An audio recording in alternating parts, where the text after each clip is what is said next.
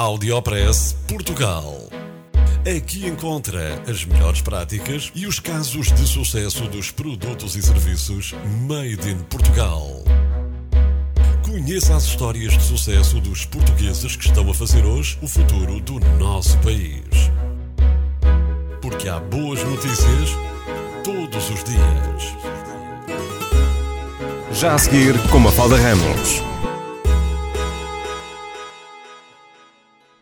Alexandra Monteiro é natural de Aveiro. É professora e investigadora no Departamento do Ambiente da Universidade de Aveiro.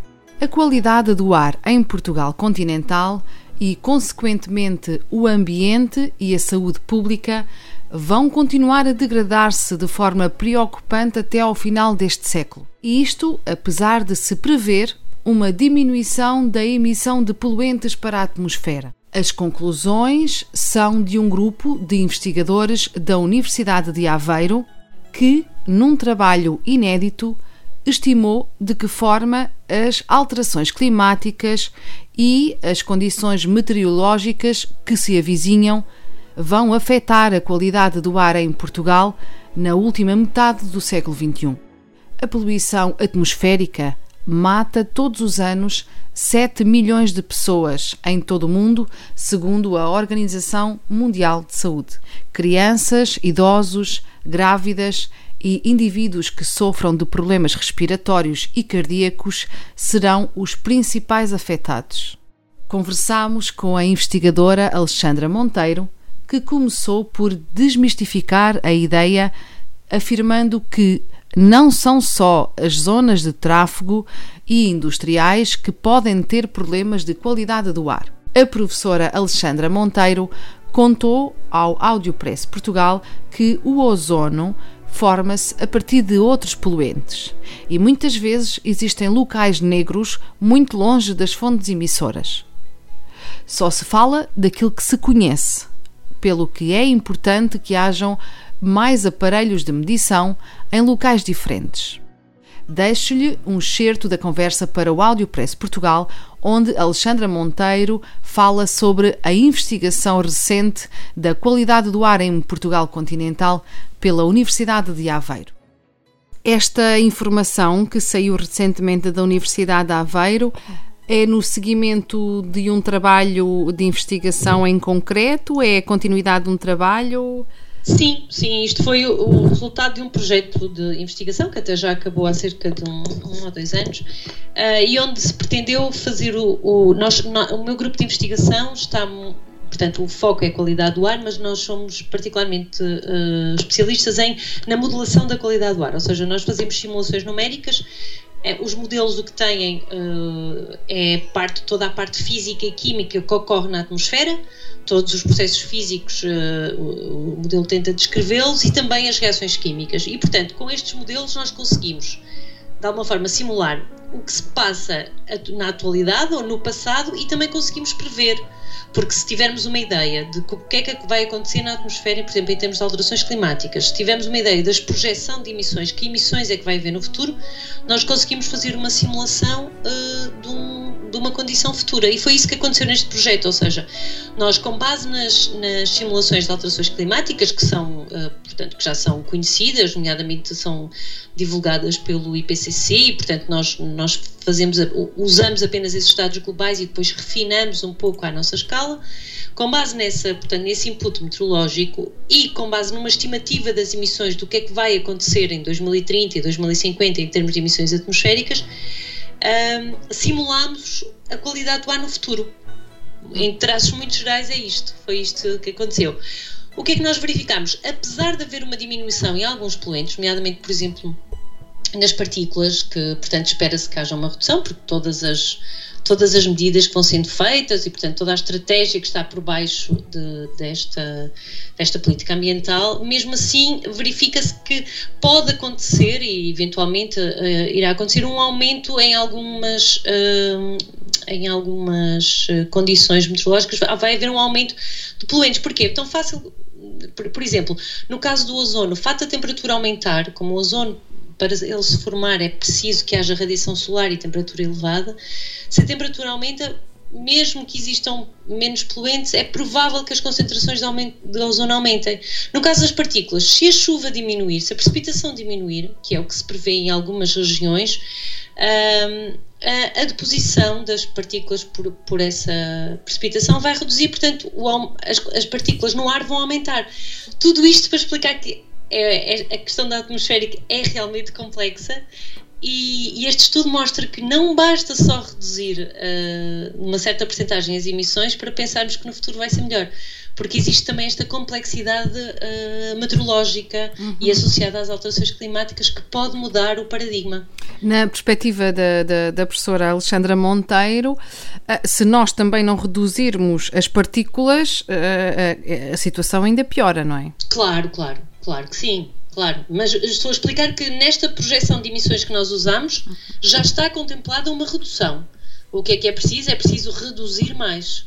Porque, porque no futuro, em termos de alterações climáticas, prevê-se um, um, um, eh, em, numa, em vastas áreas uma redução da precipitação. E aí, portanto, eh, para, para eh, compensar essa redução das emissões, não, não é suficiente. Foi isso que eu quis dizer. Uhum.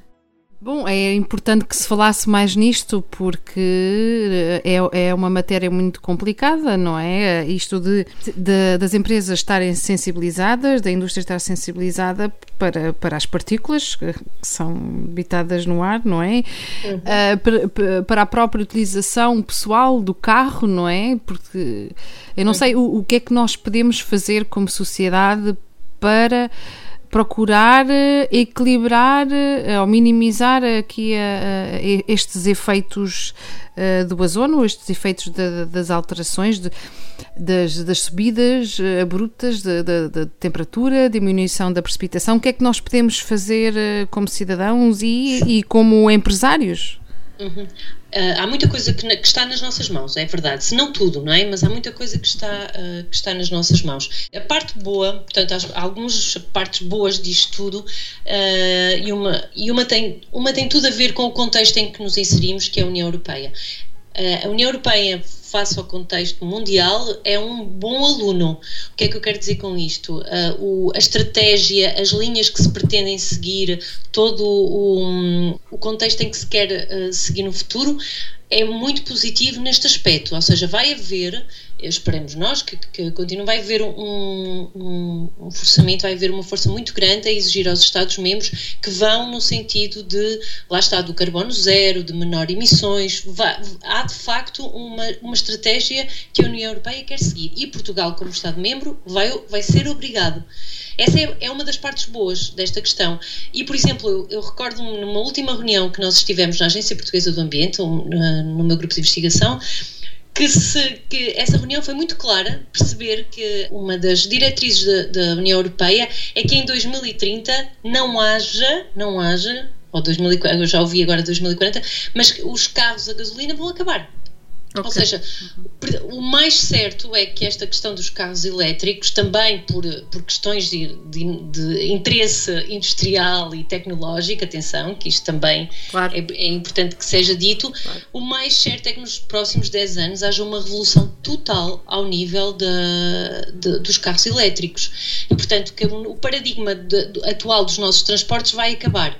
Depois, depois entra outra questão, que é os carros elétricos podem ser bons ou maus depende de onde vem essa energia, não é? Uhum. Mas Portugal continuar também uma estratégia que se está a tentar, que é cada vez mais uma percentagem muito elevada de energias renováveis para produzir a eletricidade, é esse o caminho, ou é um dos caminhos que tem que ser seguido.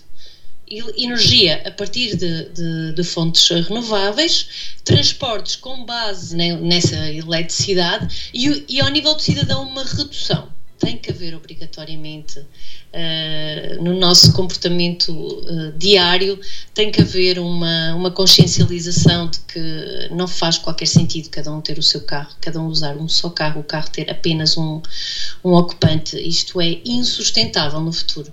Este estudo mostra que não basta só reduzir uma certa percentagem das emissões para pensarmos que no futuro vai ser melhor porque existe também esta complexidade meteorológica e associada às alterações climáticas que pode mudar o paradigma. Citei a investigadora Alexandra Monteiro. Se a temperatura aumenta, as concentrações de poluentes no ar também aumentam. A tendência é para uma diminuição global da precipitação em Portugal. Menos chuva, temperaturas mais elevadas vão agravar a qualidade do ar que respiramos. Vai ter consequências para a nossa saúde e, claro, com consequências para toda a vida animal e para a biodiversidade.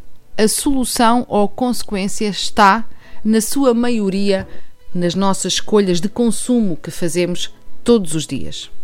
Reduzir o uso do carro, reduzir a poluição industrial, reduzir o consumo de determinados tipos de produtos. Esta decisão caberá a todos: governo, autarquias, empresas e cidadãos. Temos entre mãos esta urgência. Audiopress Portugal. No FM e na internet. O espaço de cidadania de Portugal para todo o mundo. Porque há boas notícias todos os dias. Porque há boas notícias todos os dias. Todos os dias. Todos os dias. Todos os dias. Todos os dias.